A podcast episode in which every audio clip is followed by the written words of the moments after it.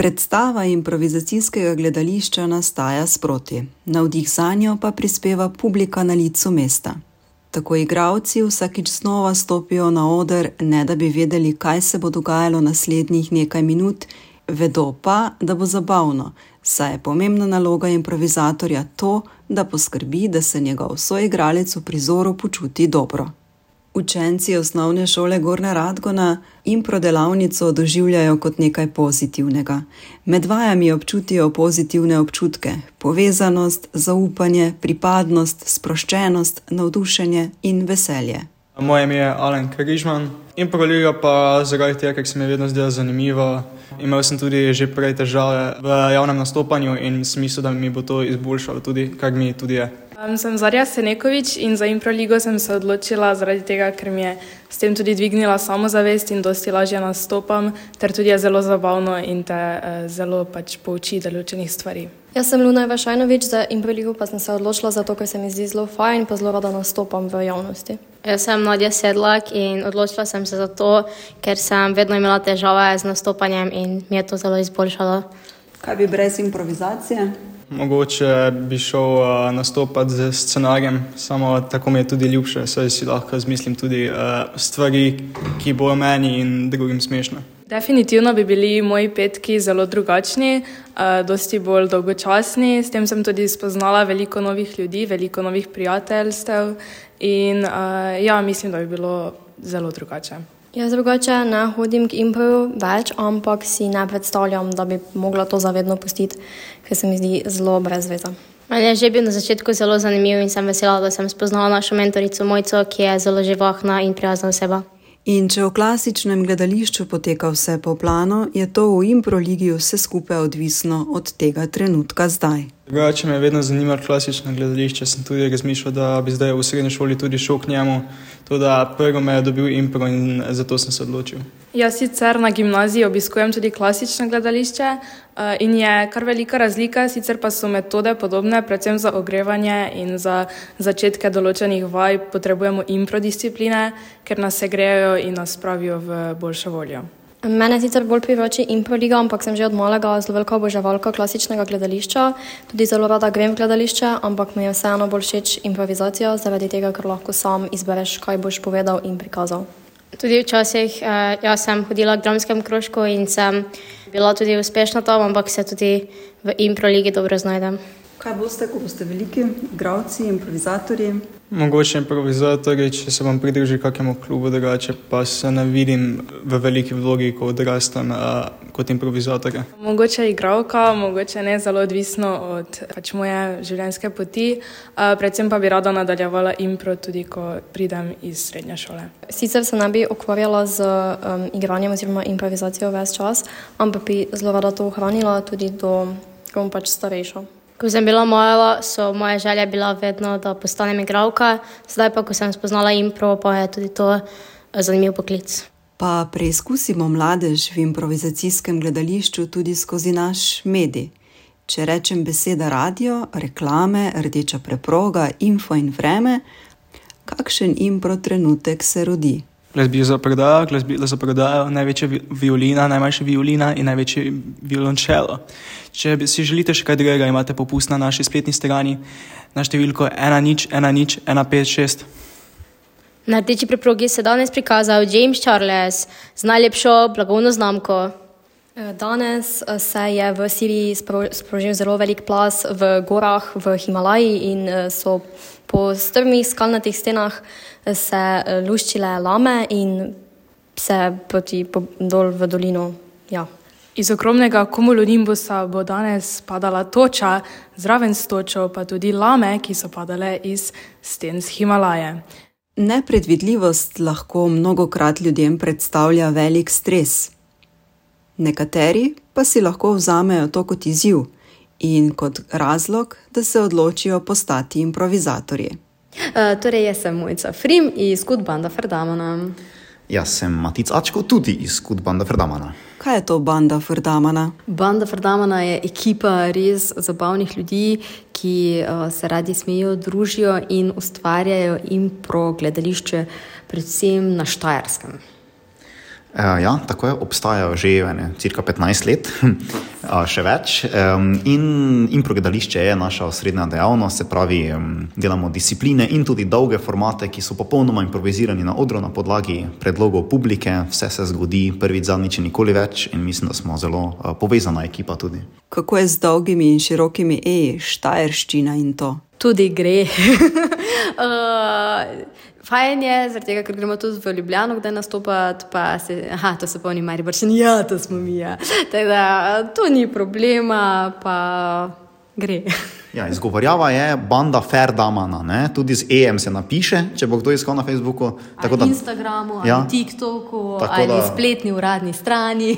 Točno to, to so te stvari, ki jih imamo. Tako da ne banda Ferdamana, iskati banda Ferdamana. To, ja, to smo mi. Zakaj impro? Klasično gledališče je fajn, pa je tudi uh, fajn, da obstaja in super, ampak se mi zdi, da to ni realno življenje, ker v realnem življenju ne moreš ti imeti naučen tekst in gre vse tako, kot si si zamislil, ampak življenje je tako, pa to se ti bo danes zgodilo, nisi pričakovala in potem si kot improvizator, ti misliš, da jaz nisem tega pričakovala, jaz sem vse pričakovala, tako da za to impro. Uh, ja, jaz sem si tudi izbral impro iz več razlogov, v bistvu. Um, zelo je zabavno, zelo je timski šport. To mi je všeč, mogoče bolj kot recimo pri stand-upu, ker imaš res neko ekipo, s katero si povezan.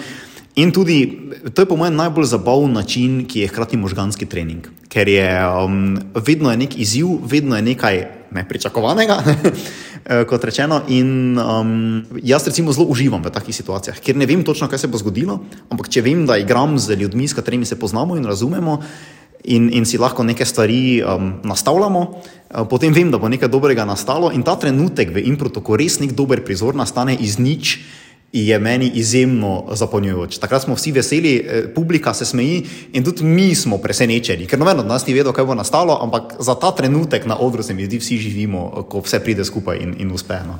Kdaj lahko začneš s tem? V bistvu, tukaj ste v zadnji triadi uh -huh. z učenci, ampak lahko tudi že prej. Um, in sicer obstaja več različnih programov. In sicer obstaja Miš, mala improšola, ki je za osnovno šolce, uh, predvsem je namenjena ravno tem, tako smo danes radkonska deca videli. Potem je Šila, šolska improliga, ki je za srednje šolce, in potem je improliga, ki je pa za odrasle osebe. Ampak moramo priznati, da smo bili tudi v vrcih in smo tudi tam nastopali impro. Tako da jaz zdaj ne vem, kaj je najmanjše. V, igrali smo pa za tri letnike. Tako da od tu naprej, ko vejo, kaj je igra, je to to. je torej igra oziroma zabava občinstva osrednji namen in progledališča? Namen je zdaj tako res, da obstaja veliko kognitivno. Ne, več. Uh, Dobro je, da razvijamo neke kompetence, kot so pač javno nastopanje, zmeraj javno nastopamo, ali je to zdaj pred um, tablo, ko moraš nekaj povedati, ali je to službo iščem, moram nekaj povedati, ali je to pred mamo, moram nekaj povedati, pač zmeraj nastopamo. Tako da je glede tega uh, fajn je tudi za um, sprejemanje drugače razmišljajočih. Torej, jaz ne vem, kaj se bo na odru zgodilo, ne vem, kaj Matica zdaj razmišlja in sprejmem njegovo odločitev, in potem tudi lažje v življenju. Se mi zdi, da razumeš, da imajo drugačne interese ljudje, pa potem lažje se s tem zberemo. Um, ja, meni se tudi zdi eden glavnih benefitov ravno to. Um, da se ljudje bolj naučijo uh, res delovati v neki skupini in biti tudi pozorni na druge. Ker, mislim, vedno smo prisiljeni v neki skupini delovati, od osnovne šole do, do službe, ampak doskrat ljudje ne razmišljajo res o drugih, vsak neko svojo agendo puša pri impro se pa res naučiš um, biti pozoren, kaj drugi počnejo, predvidevati, kaj mogoče nekdo drug želi, kaj je njegova ideja, njena. Um, in potem res nek skupen cilj zasledovati, pa moče tudi recimo jasno komunicirati in pokazati neke stvari, da veš, da bodo drugim razumljive. Ker če na impro odru kažeš nekaj, kar je samo tebi jasno, noben ne bo razumel, če pa znaš neke univerzalne stvari pokazati, bo pa vsem smešno. Tako da tudi mislim, da ta komunikacija, predvsem moče telesna res komunikacija, tega se res naučiš. In prodelavnice so prostor, kjer se mladostniki lahko sprostijo in izrazijo. Vidijo, česa vsega so zmožni, če ni strahu pred tem, da bi kaj naredili narobe, kar je pomembna izkušnja. Tako okolje je spodbudno za razvoj različnih kompetenc, ki jih posamezniki na to prenesejo tudi na druga področja svojega življenja. Kako je torej s tremo? Trema, kaj je to?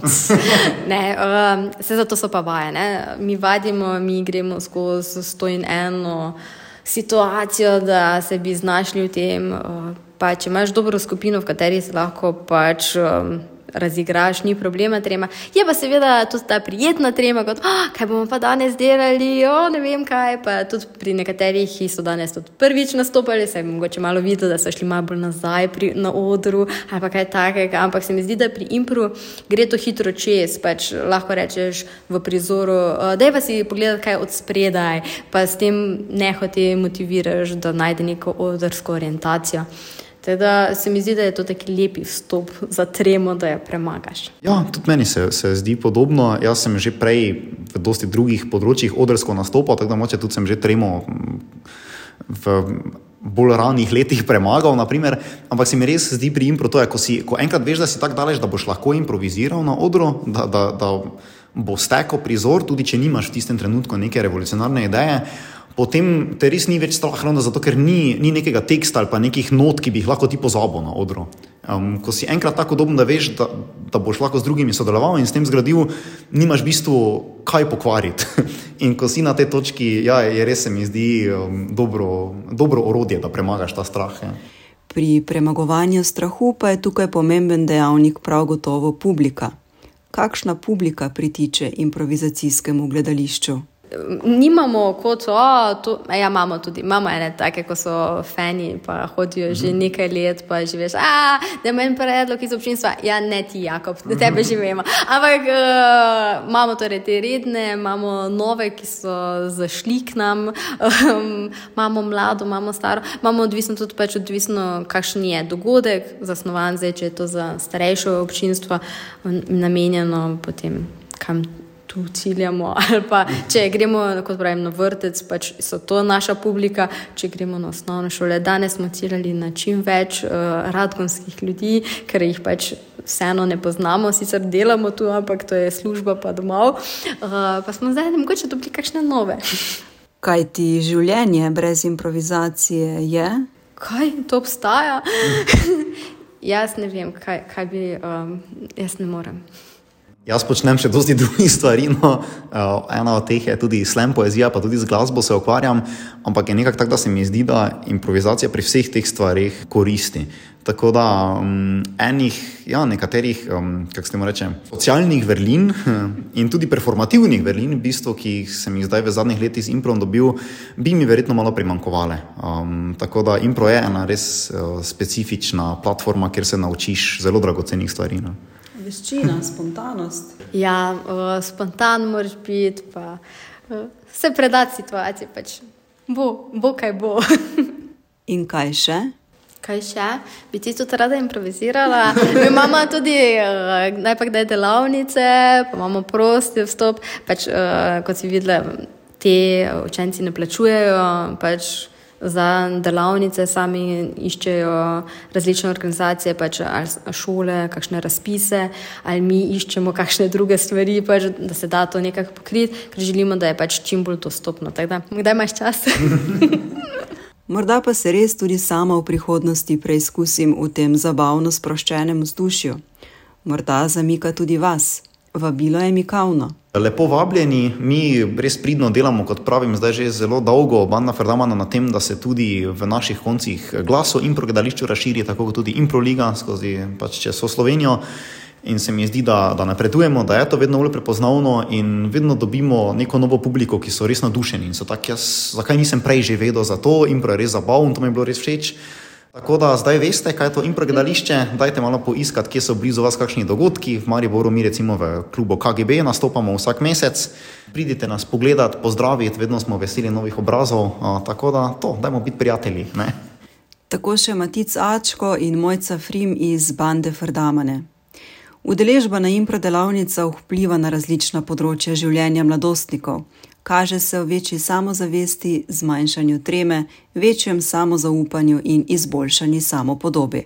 Spodbuja empatično vedenje in v pozitivnem smislu vpliva na medosebne odnose. Mladostniki znotraj improskupine razvijajo svoje socialne veščine.